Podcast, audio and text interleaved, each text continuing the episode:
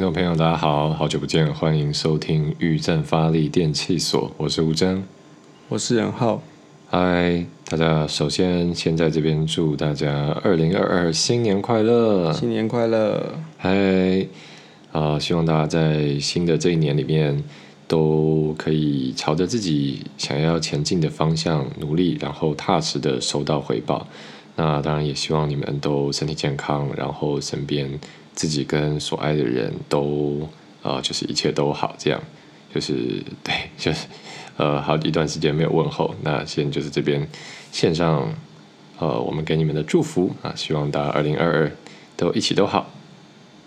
好，那因为好了，其实啊，这个实在是有点变定番了，所以我想前面就也不也不用特特别交代什么。总而言之呢，就是好，我们更新了。呃，那今天呢这一集想要来跟大家聊的话题是，呃，有些话不说出来会不会比说出来更好？肯定是啊，就像是你跟一个什么交往对象第一次见面的时候，你觉得哎，他比他呃大头贴显示的还有一些稍微肉一点，你当然不方便说出来，不然这个就一定吹嘛，是不是？这个问题是是哎，不需要去思考。可是你记得我们在录不知道第一集还是第几集的时候，就前面最早那时候讲到呃康德的关于成他对于说真话这件事情态度，然后当时你是站在他的角度，用他的理论来帮他说，但是我们一定要呃人任何时候都该说真话。啊，我们这个需要区分一下，不说话跟说假话是不一样的。关于她的这个女生的身材，只要她没有问我，我就选择不说话，不表明我的立场，不不说我觉得你哎你有点肉这样子，那万一她问说你觉得我今天好不好看？我就会跟她说你好看，你的眼睛好美。那万一她问你说我最近是不是变胖了？呃，反正我们还第一次见面嘛，所以就是我会跟他说，哎，我之前不太熟这样子。OK，好，就是很很努力的、很小心的维系这个道德准则。对，好，那不过会会想来聊这个，是因为我们上一集啊，其实在聊呃拥抱自己这件事情嘛。那上一集里面有讲到一个点是说，有时候我们很怕把一件事情，呃，万一我们没有处理好，把它搞砸了，所以我宁可不去处理它。那即便我知道我一直不去处理它，它就会它就真的搞砸，但我还是还是不想去面对它。就是这就是上集我们有讲到这个逃避啊，有时候逃避虽然可耻，但是有用这样子。那那今天其实想来从另外一个角度谈这件事情，就是有点像，好，但是不完全一样。就说有时候我们真的很很重视一个人或者是一些事物，然后但是现在可能面临一些状况，然后我很怕这个东西，如果我去面对它、处理它，我一样也怕没有处理好，但是我很可能我很感觉到，我要是去处处理它的话，有高度几率处理不好，就宁可把这个东西就悬在那边，放在那边，好像房间里的大象，没有人要去谈论这个话题。啊，好像说这是一个潘多拉的盒子，万一我打开了就哇惨了，有一堆非常不好的事情，东西都要跑出来的这样子。但是那这种时候，呃，真的就说真真的就是去把它搁置在一边，就会比较好吗？好，这个是今天想来跟大家聊一下的话题。嗯我直观思考这个问题的时候，会发现这其实很难很难下一个定论啦。当然，就是我们是要因因不论是因人设事也好，或是就事论事也好，我们都需要有一些知道那个更具体的情境，然后我们才能做出一个更准确的判断。像我刚刚举那个例子，我第一次跟女网友见面，就是诶问到身材的问题，当然要小心保守一点，对。但就是有时候我也会想，就是假设今天这个情境是属于更个人的，像是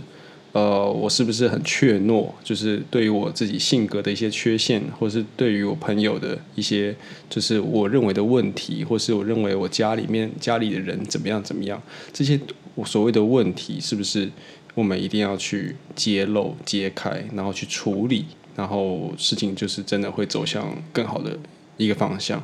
还是说我们把它悬在那边，然后等时间就让它时间这样子过去，然后或许有一天我们回头看的时候，也会觉得，哎，好险那个时候没有去讲这件事情，因为那个事情看起来到后来过了几年以后，它也不是一个问题了。嗯哼，对，因为我也成长，我也不是站在原来那个点上去看这个问题，所以我觉得这个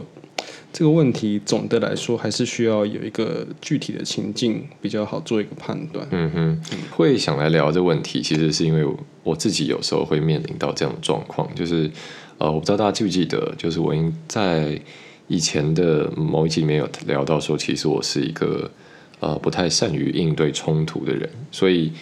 特别是当我今天感觉说。呃，可能我和另外一个人之间有一个不容易解决的问题，或者说我大概预期他在这个事情上已经有一个比较强烈的态度，或是他大概就会怎么样做。那其实我有时候会觉得啊，算了，我们就不要去一定要触碰这个会造成双方冲突的点。但是其实有时候我也后来透过事后的经验发现说，哎，其实有时候人家也不一定是这么坚持，只要不一定是我们。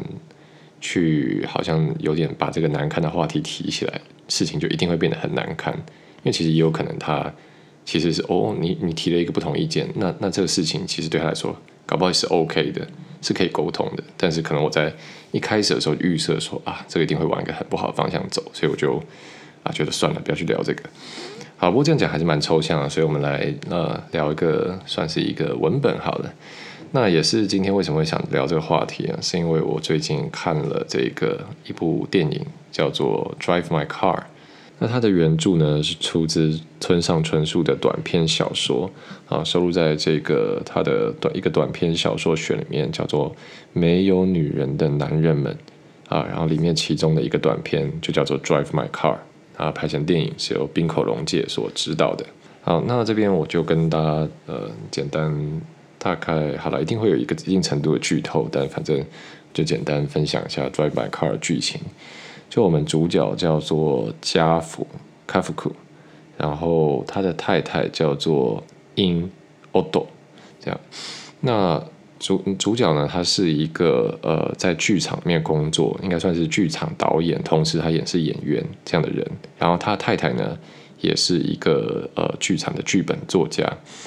那他他太太在在这个剧中一开始呈现就是一个非常非常神仙眷侣这样的形象，就是他们啊男的帅女的美，然后都很有气质，然后可以聊一些很很很深深入很有内涵的文字的话题这样。然后呢，因为男主角他是是一个呃演员嘛，所以他需要练习他剧本。然后他太太呢，就是因就都会帮他这个怎么讲？就是把他的剧本、他的对手戏的部分，把他对手的台词用录音带录起来，然后中间呃，保大概就隔一个固定的空档，所以这样这个家父就男主角他自己在开车的时候，他就可以放这个档案出来，然后他太太就会念一句对手的台词，然后他说这时候就念一句他的台词，然后他太太就自己把下一句念出来，就是整个都预录的。那所以他一路开车，就是每天都可以这样子。反复的练习他的呃他的剧作这样，那呃那然后后来呢？这个有一天呃家父他接收到国外的这个评审的邀请，然后去请他去国外的也是剧场节之类的活动去当评审，所以他本来去飞去海参崴，但是呢因为这个暴风雪的关系，所以班机 delay，哦，所以他就到了机场以后才收到才看到讯息说哇班机取消延后一天。所以想，好吧，那他就开车回家。结果呢，他回家，然后打开他家大门啊，就是果然是一个呃非常经典的套路，就是意外的返家。这时候发现啊，竟然他的太太哦，这个英，这个看这个看起来真的非常爱他，而可能应该也确实是非常爱他。他太太真的在他家里跟另外一个男人做爱，然后。这这个时候，当然这个电影来到一个很重大的，这是一个算爆点，这样，所以那那时候我就想，哇，这这这现在家福会怎么做呢？就没想他居然去了家乐福，呃，不是，不是，不好意思，去拍了全家福。哦，原来是这样，很合理。哦，这个卡夫克呢，他什么都没做，他就他也没有发出什么声音，然后他就是默默的离开，然后轻轻的把门带上，然后，然后他就去住了另外一个 hotel，然后假，然后晚上还跟他太太视讯，假装他已经在海参崴的 hotel 这样子，就是一切看起来都非常的，就是任何事都没有发生这样。然后后来呢，这个家福他就很很奇怪，就他跟他太太还是一直维持一种表面上的和平。然后虽然他的言行举止有时候看得出来他在想一些什么事情，他不是完全投入到当下相处中，甚至是在他们啊，他跟他太太做爱的时候，看起来都若有所思，但他都就是没有去讲这个事情，他没有去问他太太为什么你要背叛我，或那天那个人是谁，他完全都没有讲。好。然后不知道是不是他太太在某个时间点感觉到他的异样，所以有一天这个早上他要出门的时候呢，他太太突然叫住他说：“啊，今天呃，今天你回来的时候，我们可以聊一聊吗？”然后家父说：“哦，好啊，当然好。”那怎么会这样问？但他随即马上就出门，就是等于是他有点逃离这个现场，因为他大概感觉到，你知道，就是就是。你的伴侣跟你说：“我觉得我们需要聊聊。”这个时候大概是有一些事情。太麻烦了，我的天啊！对，这不会是小事嘛？因为小事直接讲了，不需要预告这样。对，那那平常可能他出门，他们还会在门口抱抱啊、亲亲，然后说我爱你，然后今天顺利什么？没有，他那天就直接就是哦，我走了，拜，这样，然后就就逃走了。对。然后呢，后来他就在外面弄了一整天，然后他回来的时候已经很深夜了。但他回家，可能他终于打算来面对的时候呢，就发现啊，在这个黢黑的家，他把灯打开，发现他的太太就是这个英奥多倒在地上，好，然后就赶快叫救护车，就原来是脑溢血，但是后来他太太就这样走了，好，所以这边非常愕然的一个转折，好，然后后来大概呃电影的时间就跳，往后跳了两年，然后这个。卡夫库继续就是做他的剧场导演的工作，跟这个呃，反正就是剧场类的。然后他后来受邀去呃去广岛，也是参加一个一个剧场节的指导，这样就是他把很擅长他很擅长的一幕剧去召集其他演员出来，把它哦做一个演出。然后呢，他在这个评选这个来参来担当演员就是试镜的过程中啊，他发现有一个男人是当初。那个他在家里看到正在跟他太太上床的男人，好，但是他也没有跟这个人讲什么，就他从头到尾啊，包括电影中间有演到这个男人当初有来他太太的这个告别式，但他完全都没有讲任何话，他也没有表现出任何他知情的样子，他就是装作一切什么事情都没有。好，那所以在看这电影的时候，我一直就是觉得说，到底。你在想什么？就是你的思考是什么？为什么你明明知道一个这样的资讯，但是选择要把它很深的埋起来呢？好，那因为电影还有很多细节，我这边就不全部多讲。好，总而言之，啊，快转以后是呃，后来在这个呃，他们在不断的排练的过程中，这个这个男的哦，我们把他叫 B 男好了。B 男呢，也有也有试着要来跟卡夫库，就是。聊天说可以请你喝一杯酒嘛？这样，那些甚至他是他就在喝酒过程中，我想要知道更多关于 Odo 就是鹰的事情。早就他们两个人某种程度被呃他已经去世的太太连接起来，对。然后在这样的聊天过程中，他也得知了一些他本来不知道的他的太太的面相。好，那再然后接下来再快转。总而言之呢，后来这个。这个 B 男因为突然卷入一些这个暴力犯罪的问题，所以被又被抓走了。但因为透过这个 B 男，所以卡夫库得知了一些本来他呃太太没有在他面前讲过的话，所以他开始回去，因为他本他早就是好，他他本来他里面有讲到说，他本来觉得他太太真的很爱他，他也相信他太太真的很爱他，但是他就是知道他太太会跟其他男人上床。他就是非常不懂为什么会这样子，但他不敢去问，他很怕，就是他很怕，呃，万一问了以后，可能他们就要离婚或怎样的，对，他就觉得说，是不是人人的内心真的就是每个人内心有一块很黑暗的地方，就是光照不进去，我们看不到里面到底长怎样。所以我永远无法了解一个人为什么会做一些我不能了解的事情，所以算了，我不去了解。但他透过这个跟这个 B 男在回溯这个他太太的样貌的过程中，他又他又得到了一些他本来不知道新的资讯，所以他又很想再回去问他太太说：“所以到底你是怎样？”但是他已经没有这个机会了，就因为他太太已经死了。对，所以他最后其实，在电影中，他就是有讲说：“我好想见到他，我好想跟他讲话。”这样子，对，所以。呃，好，那那基本上电影的剧情大致是这样走的了。那剩下结局我也就呃这边不用特别再再去交代。那大家大家可以感受到这个电影的氛围是这样。啊，好了，就是讲那么多。那在我们正式讨论之前呢，我先来问任浩，这个如果是你的话，你你有办法这样子吗？就是你能接受说你当场呃看到你的伴侣或你的。阿咪的叫，好，不好意思，刚中断去喂一下猫，让孩子叫。好，我刚讲到，就是对吧？你有办法，就是亲眼当场目睹，好，就等于抓奸在床这样。然后，但确实忍住不发难嘛，因为因为我在看电影的时候，我真的快快气，真的快把我憋坏了。就是我想为什么到底为什么不讲？为什么不？就是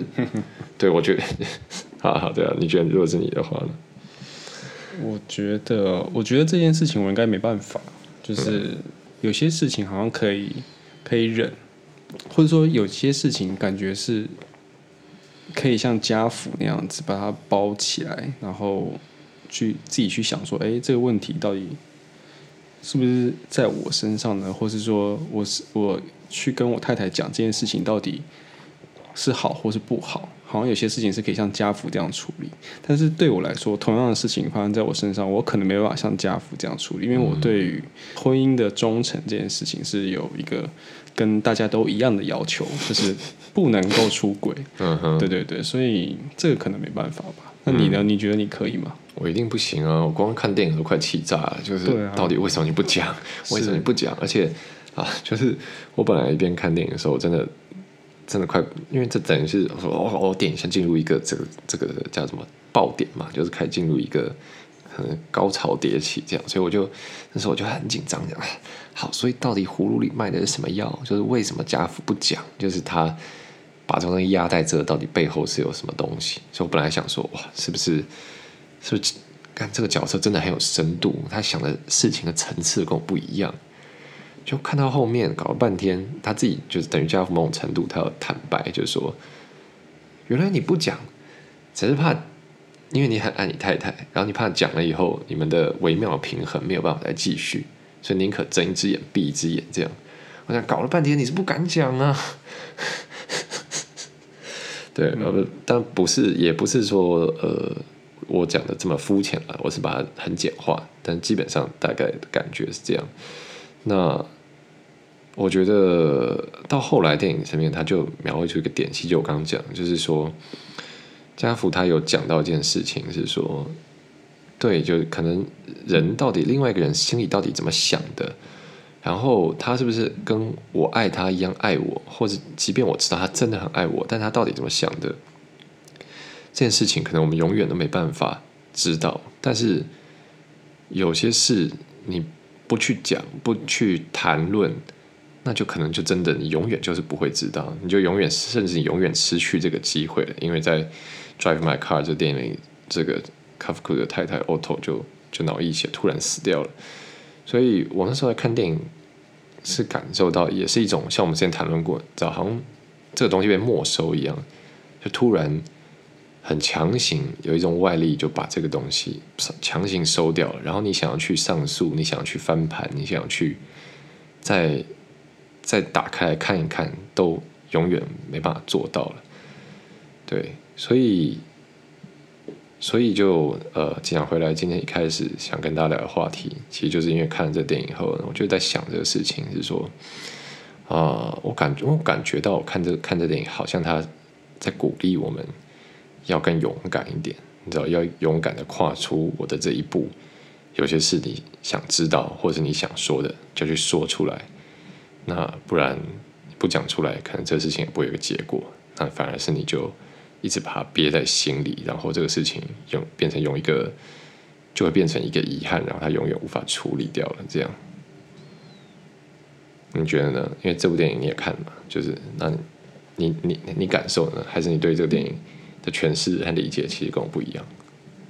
虽然说我不会像家福一样处理这一个，就是这样处理他太太外遇的这件事情，但是我又可以很理解，就是家福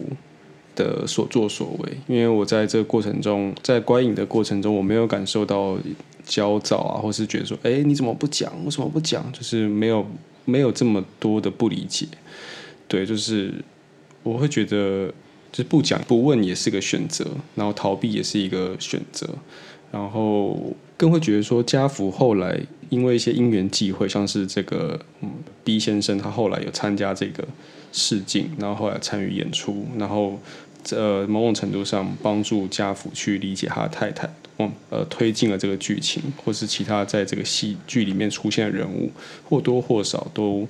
就是帮助家福去理解他自己的处境，或者说理解他太太，就是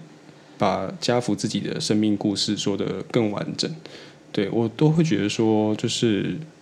感觉人生就是很多有很多际遇，就是当然你自己作为一个有能动性的人是很好，但是如果你自己本身没有那么多的能动性，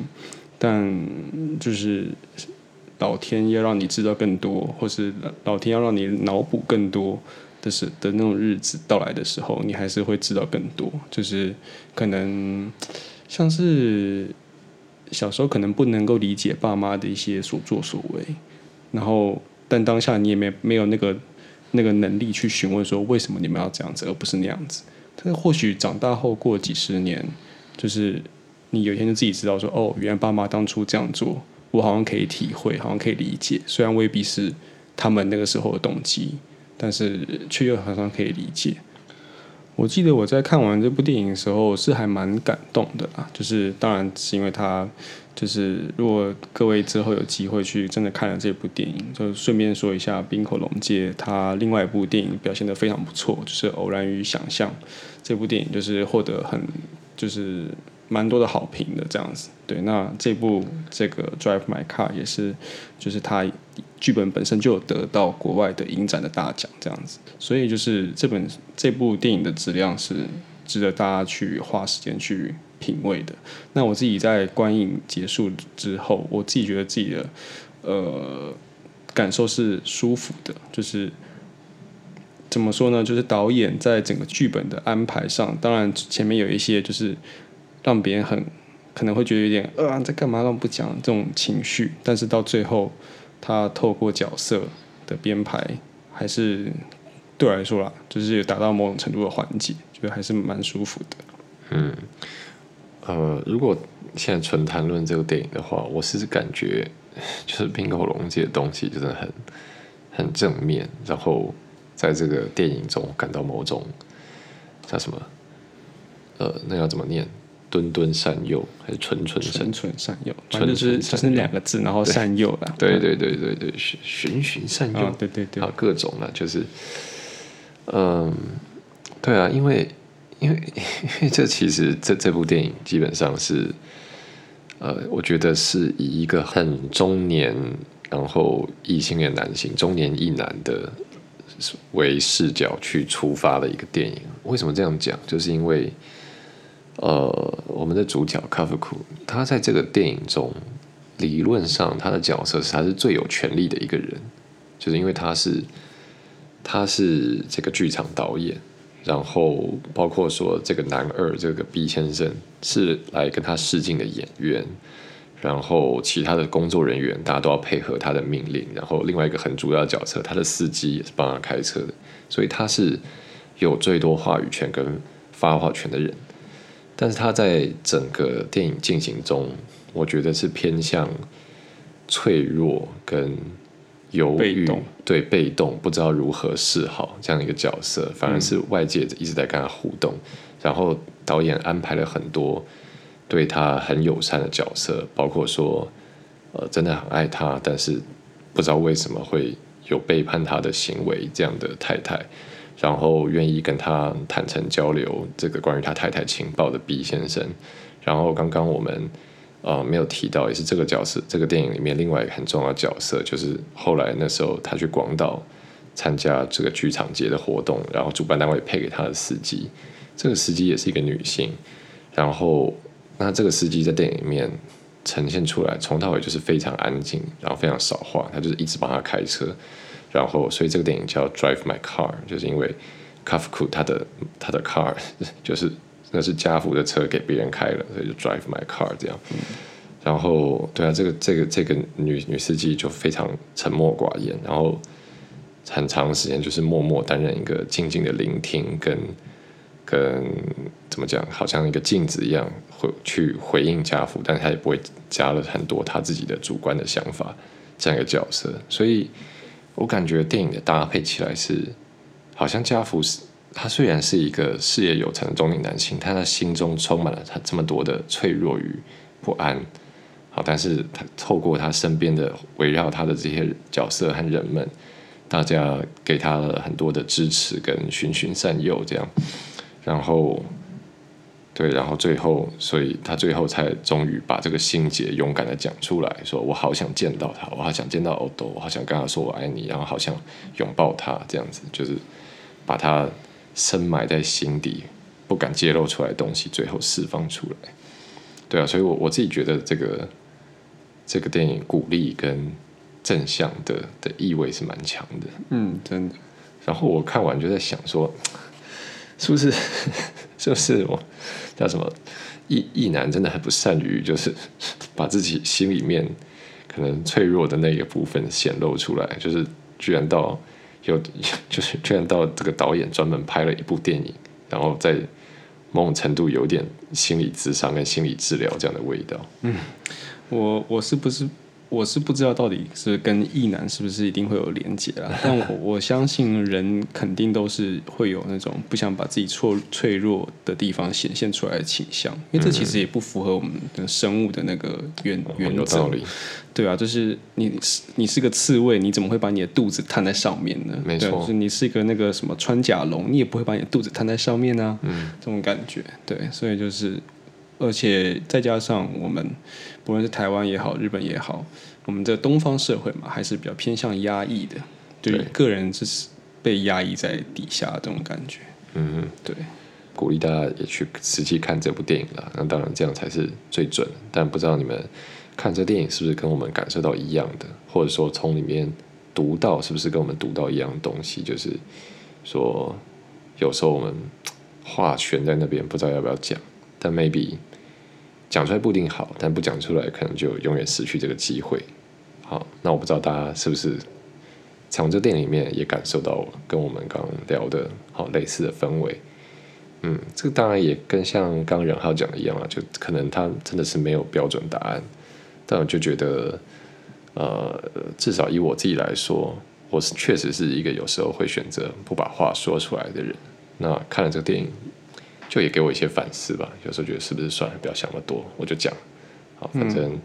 就算讲了，不是一个好的，不是一个好的结果。搞不好这个不是很好的结果，也比不讲还来的要好。呃，如果再稍微收束一下，就是我们刚刚的这个讲话内容，哈，会觉得说。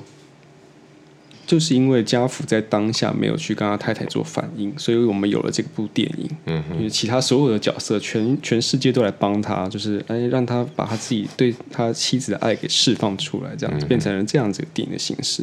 所以有时候是不是当下要讲，还是过过很久再讲，还是过很久或者自己脑补，就会都有各种可能，就各各种机遇。然后重要的是，每一种机遇我们都只会碰到一次。在同一件事情上面，你不可能当下讲了之后又讲，就没有这种事情，就是一定只有一种，所以也不用去比较说好或不好。但是一个大原则，我觉得可以把握的应该是，